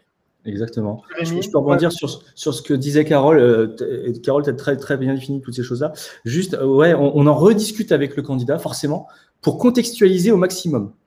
Contextualiser, ça permet aussi de comprendre dans quel contexte tel comportement euh, peut avoir lieu ou pas. D'accord? En fait, il y a, un- biais aussi qu'on appelle euh, l'erreur euh, fondamentale d'attribution, de mémoire, qui, qui dit, bah voilà, erreur fondamentale d'a- d'attribution, et ça dit, voilà, bah Nicolas, il est comme ça. En fait, non, Nicolas, il est comme ça dans tel contexte professionnel.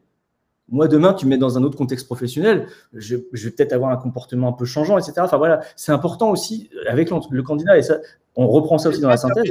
la personne, euh, l'état d'une personne à un instant T dans une situation donnée, de dire que c'est cette personne dans son intégralité? C'est ça? Ça, ça permet vraiment de de de, de pas euh, de pas dire que la personne est comme ça en fait. Ça permet vraiment d'expliquer voilà comment est-ce qu'elle en est arrivée là ou comment est-ce que est-ce que euh, enfin est-ce que elle est euh, typiquement je te- je t'explique une situation. J'ai un de mes clients qui fait de la sécurité des sécurités ferroviaires bref. Donc il, envoie des, des ses, collaborateurs sur les chantiers et les et ses collaborateurs sur les chantiers ils doivent dire est-ce que c'est dangereux ou pas? En fait quand c'est comme ça ils, ils évaluent le contexte situationnel de, la, de, du- travail. Et c'est marrant parce qu'on on en discutait, puis je dis, bah, finalement, ce que tu fais là, moi, je le refais moi avec mes candidats, etc. Le contexte permet de comprendre. En fait, l'opérateur n'est pas dangereux. L'opérateur est dangereux parce qu'il n'a pas été formé, parce que ça fait 12 heures qu'il travaille, parce que son manager, il n'est pas là, parce qu'on lui a demandé de faire ça alors qu'il n'avait pas le temps, etc. Et c'est pour toutes ces raisons-là que l'opérateur est dangereux. Il n'est pas dangereux en lui-même, tu vois. C'est pas, c'est pas euh, Nicolas qui est dangereux. C'est toutes ces raisons-là qui font. Donc c'est aussi important aussi à nous. Encore une fois, en fait, c'est une base d'échange. Euh, en fait, le test, voilà, c'est vraiment pour, évaluer tout ça.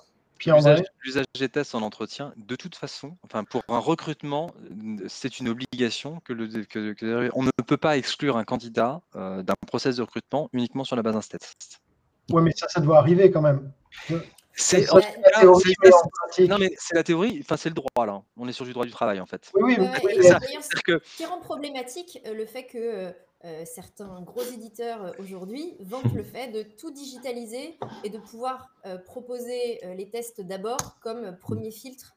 ça nous est arrivé avec un organisme un des organismes de la sécurité sociale euh, avec, qui, euh, on travaillait. Et cet été, on, les a aidés euh, sur un processus vraiment avec une volumétrie importante. Ils ont posté une, une, annonce et ils ont reçu, je crois, pas loin de 700 candidatures. Ils ont été démarchés à, cette époque-là par un célèbre organisme qui commence par un A, dont la deuxième lettre, le deuxième mot commence par un F.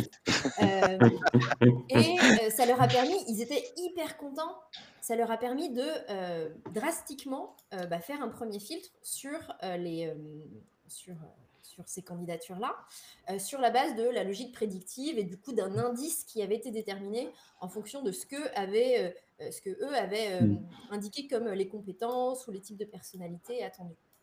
Super. Ensuite, on a fait des sessions où on les accompagnait, on était en binôme avec les, les recruteuses, des sessions d'entretien, etc. Et en fait, sur les, personnes qui sont sorties de ces sessions-là, ben, en fait, déjà, il y a eu énormément de, comment dire, de personnes écartées mm. qui, même si elles avaient euh, réussi euh, le, test et étaient dans des indices de 8,5, etc., ne correspondaient pas du tout euh, aux, valeurs de, l'entreprise. Et par ailleurs, les personnes qui étaient sorties de cette session-là, ben, finalement, étaient des gens qui avaient potentiellement un indice de 6. Alors, je donne des, des, résultats un petit peu de mémoire, mais du coup, il n'y avait pas forcément de, de, lien de causalité entre vraiment le niveau de performance à ces outils-là et, euh, et le, bah, la réalité euh, des personnes qui étaient, qui étaient choisies. Et cette problématique, c'est pas tant l'usage de ces outils qui aurait pu être intéressant s'ils avaient été proposés peut-être à un autre moment du, du processus. Mmh. Il y a, il y a juste pour, pour qu'on continue, parce qu'en fait, on a déjà, là, on, vient de passer l'heure, donc j'imagine qu'il y a des gens qui vont retourner bosser pour ceux qui sont encore courageux. Euh, moi, il y a, il y a encore deux sujets euh, que j'aimerais aborder. Il y en a un qui, me parle particulièrement, c'est les biais dans le sourcing. Euh, et, comment faire pour s'en détacher quand on est à l'étape euh, amont du sourcing, on est encore avant l'entretien, on est dans le qui va-t-on contacter euh, Vers qui va-t-on faire un outreach? Est-ce que vous avez des tips and tricks à partager par rapport à ça? Carole C'est cadeau. Ouais, alors il y, a deux choses. Il y a le sourcing au sens de, de la lecture des CV qui arrivent spontanément. Et là, c'est vrai que c'est difficile parce que c'est Jean-Marie Caillot qui a sorti un, un, article sur euh, comment faire son CV euh, cette semaine et euh, qui a utilisé une expression que j'aime bien, qui évoquait que je ne sais plus quel élément pas pertinent, en fait, générait juste du bruit par rapport à, l'ensemble mmh. des autres éléments. Mmh. Je trouve que c'est hyper représentatif. donc en fait, en tant que recruteur, il faut réussir à dissocier ce qui est de l'ordre du bruit et des informations pertinentes. Et quelque part, là, on rentre dans une logique de, de, recherche de mots-clés avec la subtilité qui est que on a des mots-clés en tête auxquels il faut être attentif, mais en fait, c'est aussi la lecture euh, des CV qui nous arrivent qui nous permettent peut-être euh, d'enrichir notre liste des mots-clés attendus parce que bah, certains viennent à nous euh, et puis on ne s'en rend pas compte. Un exemple pour ça, c'est le, travail que j'ai fait avec une entreprise dans le secteur de l'économie d'énergie pour lequel j'ai recruté à peu près une trentaine de personnes ces deux dernières années. Ils recrutaient des, personnes comment dire, sur, sur la logique administrative avec pas mal de recherches, de, de, de logique de base de données, etc. Et euh, du coup, on a recruté euh, des personnes qui venaient de l'assurance, euh, ce genre de choses. Ouais. Et euh, sur euh, une des campagnes, il y a un profil qui a, qui a candidaté, que j'ai écarté de fait parce que c'était vraiment trop trop loin. Et en fait, c'est quand l'entreprise m'a dit je cherche à recruter d'autres personnes sur ce même poste que, avant de lancer une nouvelle campagne, j'ai dit bah, je vais quand même réétudier mon vivier. Et en fait, j'ai fait une recherche sur l'ATS avec des mots-clés qui m'intéressaient, qui étaient, Ouais. je sais plus exactement, c'était euh, recherche, base de données, euh, euh, euh, archives, etc. Et en fait, ce CV-là, qui me paraissait complètement what the fuck, est ressorti parce que euh, le gars, alors euh, Mm. euh, si tu m'entends, tu te reconnaîtras, euh, est quelqu'un qui avait passé 10 ans euh, à mener un doctorat euh, dans le domaine de l'histoire du droit euh, et qui avait passé du coup 10 ans à reconstituer des biographies de membres du Conseil d'État à l'époque de la Révolution française. Et était euh, C'est un, un- un- un rat de bibliothèque et euh, qui, euh, sur son CV, donc avait ça. Et puis, il avait euh, euh, fait la plonge à Perros-Guirec pendant deux mois et euh, occupé la caisse de Monoprix pendant un mois, qui étaient ses seules expériences dites classiques d'un point de vue professionnel. Sauf que, comme il est apparu euh, suite à une recherche, je me suis dit, ah tiens, et en fait, effectivement, en relisant mieux son CV, il y avait les mots-clés que je recherchais. Ça m'a amené à le contacter, ça m'a amené à le rencontrer, à utiliser des outils, euh, alors de personnalité, mais aussi euh, de, de raisonnement intellectuel euh, qui ont permis de valider qu'il y avait vraiment un, un- un Un bon bon processeur. Ouais. à le présenter à, à mon client. Et là, alors ils ont été habitués à faire des recrutements hyper atypiques. euh, je les sa- salue vraiment pour ça. Mais à leur dire, franchement, ça passe ou ça casse pour énoncer ma, le, le- comment dire, ma propre vulnérabilité au biais. Et j'ai dit, franchement, j'ai failli l'écarter et au CV et à l'entretien. Et après, en me disant, mais qu'est-ce qu'ils vont penser Mm. si je leur envoie un doctorant qui a même pas validé son doctorat? Et en fait, il a été recruté. Et ça fait un an qu'il est chez eux et ça se passe hyper bien. Alors, c'est une espèce de, de- de super story qui ne Mm. marche pas tous les jours, mais euh, qui pour moi est hyper illustrante par rapport à, à- à tous les biais qu'on peut, euh, peut euh, désamorcer à chaque, à chaque Je- ouais. Jérémy, toi, tu as des. Ah, Pardon, je t'ai coupé, Carole. Non, non, et du coup, dans la logique d'aller chercher, bah, ça revient à l'exemple que je donnais par rapport au sourceur tout à l'heure. C'est que le problème, c'est qu'à partir du moment où on Mm. lance un sourcing, bah, Mm. en fait, on va trouver ce qu'on cherche. Mm. Et euh, c'est pour ça que l'annonce a quand même ce côté hyper démocratique qu'elle permet de faire venir à toi bah, des personnes auxquelles tu n'aurais pas pensé et euh, qui peut enrichir Ouais. euh, le, le- potentiellement ce que tu vas euh, attendre des, euh, des profils. J- Jérémy, tu veux rajouter un truc? Ouais, je veux bien rajouter quelque chose. En fait, euh, c'est intéressant ce que dit, ce que dit Carole. euh, et euh, euh, il faut aussi, euh, c'est important avant de démarrer le sourcing, c'est faire vraiment le- la différence entre le travail prescrit et le travail réel. Euh, encore une fois, j'avais vu ça à la fac et finalement, euh, je le vois au quotidien. En fait, le travail prescrit, c'est ce que dit la fiche de poste. Et le travail réel, bah, c'est ce qui se passe vraiment en fait euh, dans le bureau, ce que va faire vraiment la, personne.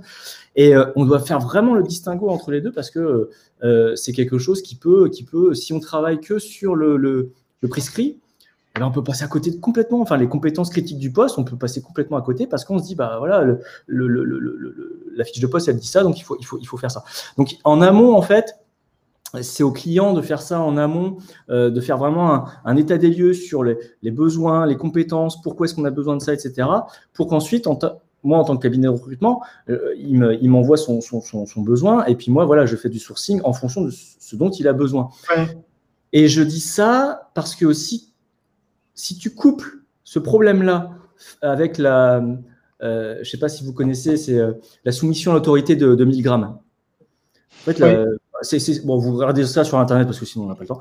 En fait, 1000 grammes, il dit que dès l'instant qu'on est euh, avec une autorité, hein, qui- est considérée comme une autorité, ça peut être un chercheur, ça peut être, euh, ça peut être un président, euh, ça peut être un client, voilà. Dès l'instant qu'on est face à une autorité, on, on- on- comment? Recruteur Ou un recruteur aussi, ouais. Un recruteur. Je n'aime pas dire que je suis une autorité. Mais euh, voilà, quand on est face quelqu'un comme ça, on, est, euh, on a tendance en fait à, euh, à dire ok, il a fait son travail, j'ai- confiance en inconsciemment on se dit ça, j'ai confiance en ce qu'il me dit. S'il me dit que je peux faire ça et que je dois chercher ça, bah, je dois chercher ça. Et en fait non, on doit toujours faire un travail intellectuel, se dire, tu vois, on en revient encore à, nos biais en fait. On est là pour pour éviter de faire un, un travail intellectuel et se dire ok, est-ce qu'il a vraiment fait son travail, creuser vraiment son besoin pour, pour arriver en fait avec une, une, demande qui correspond exactement à son, à son, besoin réel.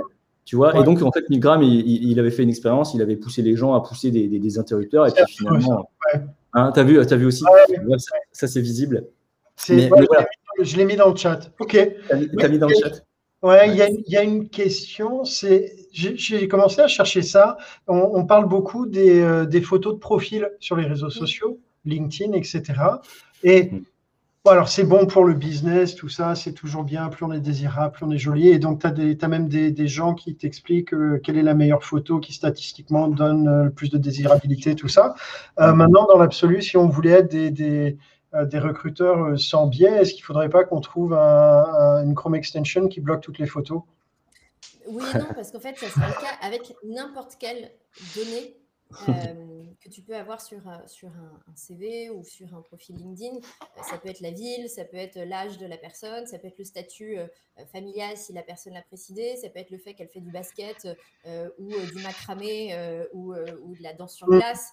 et, et le problème, c'est que une fois que tu, une fois que tu es en possession d'une information, c'est hyper dur d'en faire abstraction.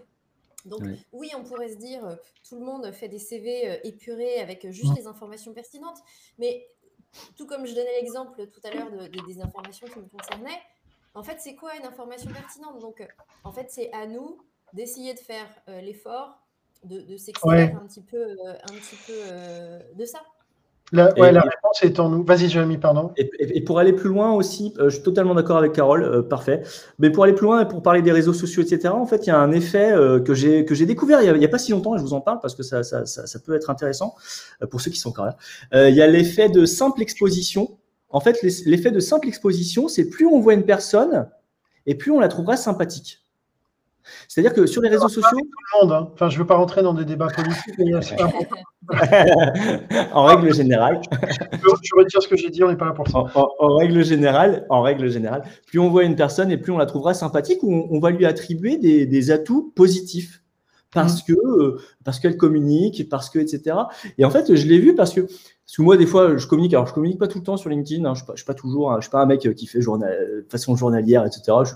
je, voilà, mardi, jeudi, 11h30. Euh, non, non, non. Euh, je communique quand j'ai envie de communiquer, voilà. Euh, et il y a certaines personnes en fait qui m'ont qui m'ont jamais vu, qui me connaissent pas et qui et qui me disent ah ben vous avez l'air vous avez l'air sympa, etc. Et en fait, je me suis dit mais mais c'est bizarre, d'où ça vient Et en fait voilà, j'ai et, c'est par effet de simple exposition, l'être humain, encore ça c'est un biais, voilà, va va attribuer en fait des, des, attributs positifs à une personne, va le trouver beaucoup plus sympathique, voilà. Et ça vaut pour les candidats, ça, va, ça vaut pour les recruteurs, ça vaut pour tout le monde, en fait, tout ça. C'est le, même effet que les chansons à la radio que tu écoutes la première fois et euh, après. Et à la fin, tu les chantonnes.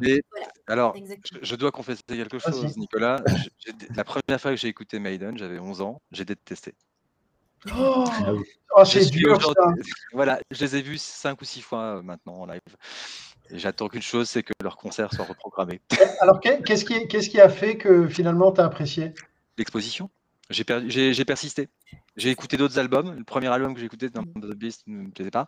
J'en ai écouté d'autres, Mais je prends cet exemple. Euh, c'est un peu comme le crème, en fait. Hein. C'est comme le vin. Le, la, ta première gorgée de vin. Le café, le café quand tu es enfant. Café, ouais. Et moi, je me suis mis à boire du café parce qu'à un moment, c'était la boisson la moins chère et étudiant, bah. non, mais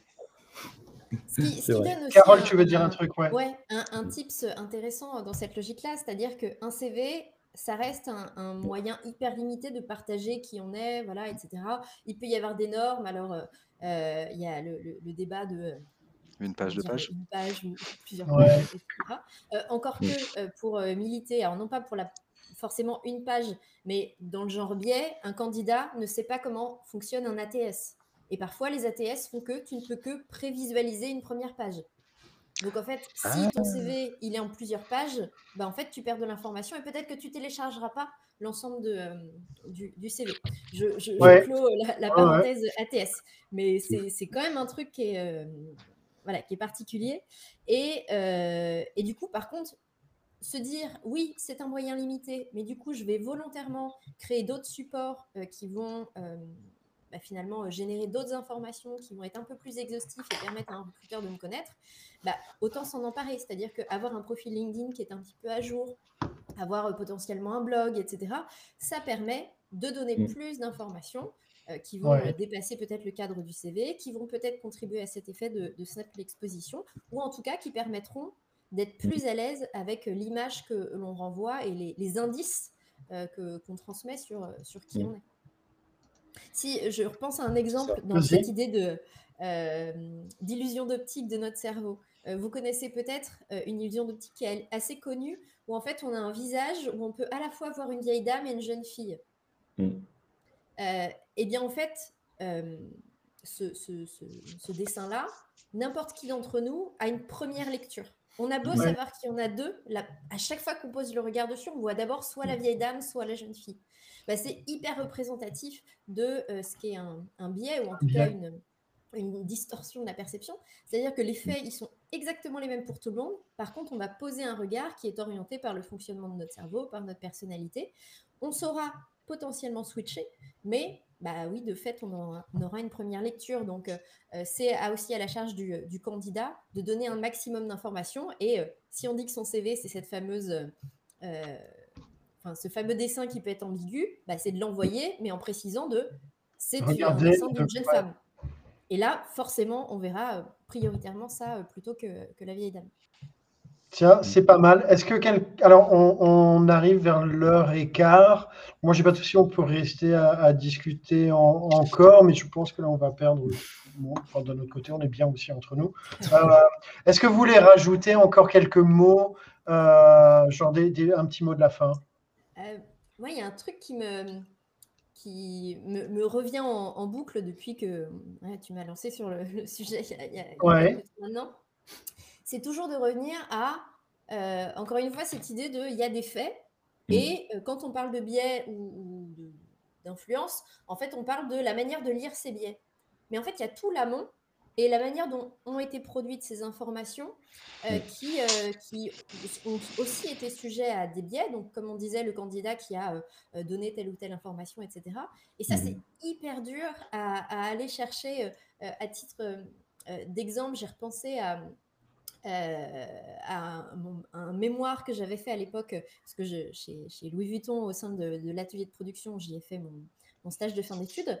Et euh, la question, c'était de dire, bah, on a besoin d'ingénieurs euh, de production.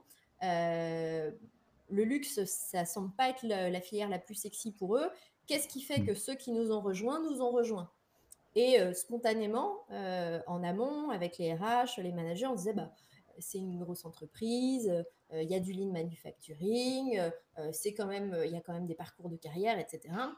Mm. J'ai in- interviewé euh, cinq ou six euh, jeunes euh, ingénieurs qui, qui étaient recrutés dans les, les deux dernières années.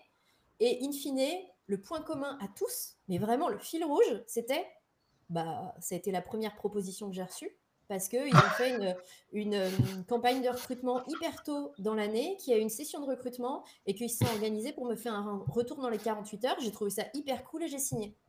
Et ce truc-là de, Ouais. bah, en fait, on a été les plus rapides, mais c'était impossible à imaginer pour l'entreprise parce que c'est pas cool. Enfin, c'est pas la raison la plus cool. C'est- pas la plus valorisante, à recruter euh, Ouais. des gens. Et le pire, c'est que, en fait, ces ingénieurs-là, on leur a posé la question euh, comme ça de but en blanc. Jamais ils auraient répondu ça non plus parce que c'est pas Mm. socialement acceptable de se dire je prends mon premier job parce qu'ils ont été les premiers. C'est parce que on a déroulé un- un- le, le- le fil, euh, on a détricoté le processus de recrutement qui avait amené à la décision qu'on est euh, euh, revenu à ça. Et très rapidement, j'ai un autre exemple qui me revient en tête. Euh, Mm. On a fait un travail sur la marque employeur euh, pour une entreprise de, de robotique à côté de La Roche-sur-Yon, donc en, en- en Vendée. euh, qui se targuait d'une part d'avoir euh, voilà, des, des technologies, euh, un environnement, euh, enfin une portée internationale qui attirait énormément les, euh, les collaborateurs, et puis surtout zéro turnover. Et en fait, dans les groupes de discussion qu'on a, qu'on a mis en place, eh ben, en fait, on s'est amusé. Donc, d'une part, pareil avec chacun, à refaire le fil de ce qui avait euh, été la raison de, de l'arrivée dans l'entreprise. Et donc là, on se rendait compte que, bah, en fait, c'était la notion de, bah, j'avais euh, mon conjoint qui était muté en Vendée, ou j'avais euh, envie de revenir dans ma terre natale, et en l'occurrence, c'était la seule entreprise euh, qui me permettait de continuer à pratiquer l'anglais. Donc, oui, tous ces Ah ouais, éléments-là pas les étaient mêmes raisons, mais c'était le côté, bah, il n'y en a pas d'autres qui proposent ça. Et de deux, on s'est amusé à cartographier les, euh, les, comment dire, les, localisations géographiques de là où les gens habitaient. Et en fait, on se rendait compte que bah, pour la plupart, ils habitaient, bah, finalement, vu la configuration de notre région, finalement, soit ils étaient à Nantes, ils, faisaient le trajet, soit ils étaient entre Nantes et, la, et, et, et Cholet, etc., etc. Et que donc, oui, il n'y avait pas de turnover dans la boîte, mais pas parce que les gens étaient si engagés que ça, mais plutôt parce qu'il n'y avait pas d'autres alternatives. Et que, deux, si euh, une alternative se créait à Nantes, euh, à Cholet ou euh, dans une région un peu limitrophe, ben en fait, il y avait un risque immense que les gens switchent parce que finalement, ils n'étaient pas non plus géographiquement resserrés sur, sur la ville. Donc, c'est vraiment pour se dire que c'est pas qu'une histoire d'observation de faits qui sont la vérité, pour euh, revenir euh, au début de la discussion, mm. mais que bah, ces faits-là, eux-mêmes, ont pu être générés avec, euh, avec des biais et, une certaine distorsion. Jérémy? Oui, je ne sais plus quoi dire. non, un mot de la fin. chacun vient avec sa propre réalité, en fait. Chacun vient avec sa propre réalité. Ce que je veux dire par là, c'est que, pour rebondir sur ce que disait Carole, finalement, il euh, n'y a, pas a, pas une vérité, en fait. Chacun vient avec ses représentations, ses motivations, son parcours, qui il est. Euh, venez comme vous êtes. Qui il est, euh, ce, qui est important, ce qui est important pour lui. Ce qui est important pour lui. C'est Nirvana, ça. non, ce qui est, important pour lui. Tu as raison, hein. ça aurait pu être notre première référence. Comme Aziwar, exactement. Ce qui est important pour lui, ce qui ne l'est pas, ce qui ne l'est pas, etc. Et je pense qu'aussi, c'est c'est toujours à nous de faire attention de ne pas projeter. En fait, ce que j'entends par projeter, ça veut dire projeter des choses qui nous sont propres sur, le candidat, sur sa situation, etc. Moi, forcément, quand j'ai au téléphone des gens euh, qui sont freelance, qui viennent de se lancer il y a quelques mois, forcément, je, pense à moi, où est-ce que j'en suis, etc. Forcément, je, et forcément, je peux projeter des choses qui me sont propres sur leur situation, etc. Et je pense que c'est à nous de, ouais, encore une fois, d'être à l'aise avec qui on est, ce qu'on a fait, où est-ce qu'on en est, pourquoi on fait ça, pourquoi on le fait pas, etc. Pour justement un peu désamorcer, je dis bien un peu désamorcer donc tous ces tous ces biais là et, et, pour être vraiment dans une dans une euh, euh, dans un échange et vraiment euh, accepter l'autre comme il est. Voilà, accepter l'autre comme il est comme il est. Voilà. Parce qu'il n'y a jamais de bons et de mauvais candidats, en fait. Il y a des, il y a des candidats qui, qui, qui, correspondent à un type de poste, à un type de société. Il y a des candidats qui ne correspondent pas, etc. En fait, jamais, jamais personne n'est mauvais intrinsèquement. Enfin, voilà, faut garder ça en tête. Quoi, voilà. Tout, tout est contextualisé. Ouais. Après, sinon, j'avais un. J'ai donné des, des, liens, en fait, hein, parce qu'il y, a des lectures. Euh, pour ceux que ça intéresse, il y a, a l'homme formaté. C'est gratuit. Je l'ai partagé. Je l'ai partagé. Un sacré ah bah, grand format pour le coup. Euh, alors, alors ça, c'est pas gratuit parce que je l'ai payé parce que faut, faut, des fois j'aime bien acheter des choses. Mais sinon, il est en PDF gratuitement sur Internet. C'est vraiment super. C'est Hacking Social pour ceux qui connaissent. Voilà, c'est vraiment intéressant. La chaîne YouTube est top. Aussi. Ma chaîne YouTube, c'est Horizon Gull. C'est vraiment super. Il y a vraiment des, des, des, choses extraordinaires dans ces, dans ces, dans ces, c'est une vulgarisation, oui et non, parce qu'après, ils reprennent euh, des, concepts, etc. Donc, il y a ça. Après, sinon, il y a le petit traité euh, de manipulation à l'usage des données de genre. Je sais plus il est là. Il est là. Euh, là, voilà. Pour ceux qui, veulent un peu. Voilà. Il est, il est, bon, il est connu hein, dans le milieu du recrutement, mais bon, voilà, ça fait partie des choses qui permettent aussi de, mieux comprendre un peu pourquoi on fait ces choix-là. Je ne vous ai pas parlé tout à l'heure de la dissonance cognitive. Enfin, bref, il y a tout un. Non, mais honnêtement, enfin, il y a, y a, encore des, euh, y a plein de sujets sur lesquels on peut, euh, on, peut, on peut recreuser, même sur euh, les biais juste au niveau culturel. Enfin, il y a, y a, vraiment plein de choses. Moi, c'est le, En fait, vraiment, ce que je retiens, un message de fond, c'est c'est un connais-toi toi-même, tu vois. C'est le mm, mm. vraiment juste ce truc-là, avoir conscience de soi. Euh, et, euh, et, et, ce que l'autre génère comme, comme réaction ou comment ça s'imbrique dans la grille de lecture qu'on a, que cet autre soit un, un, client, un candidat, enfin voilà. Oui.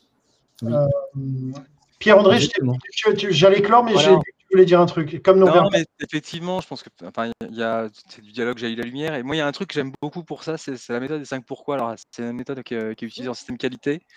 Euh, c'est globalement, on énonce un problème. Le problème, c'est voilà, par exemple, bah, j'ai mes dépenses qui sont plus élevées que normalement. Et pourquoi?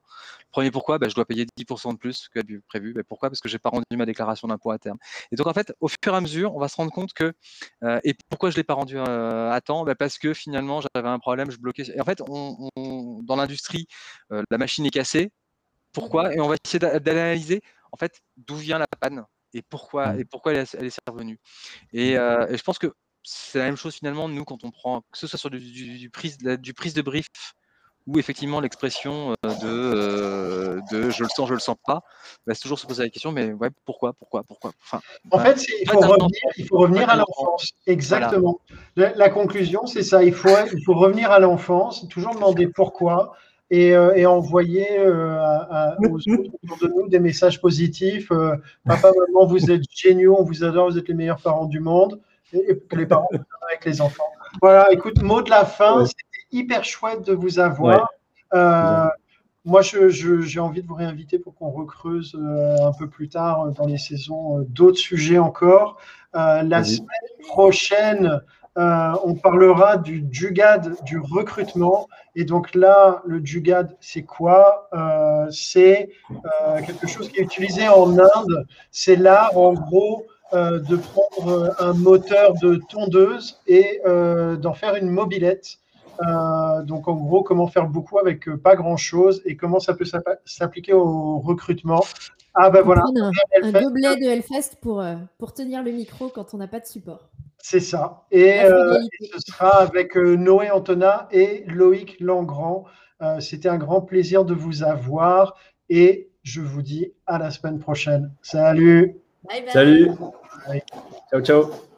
Ciao, ciao.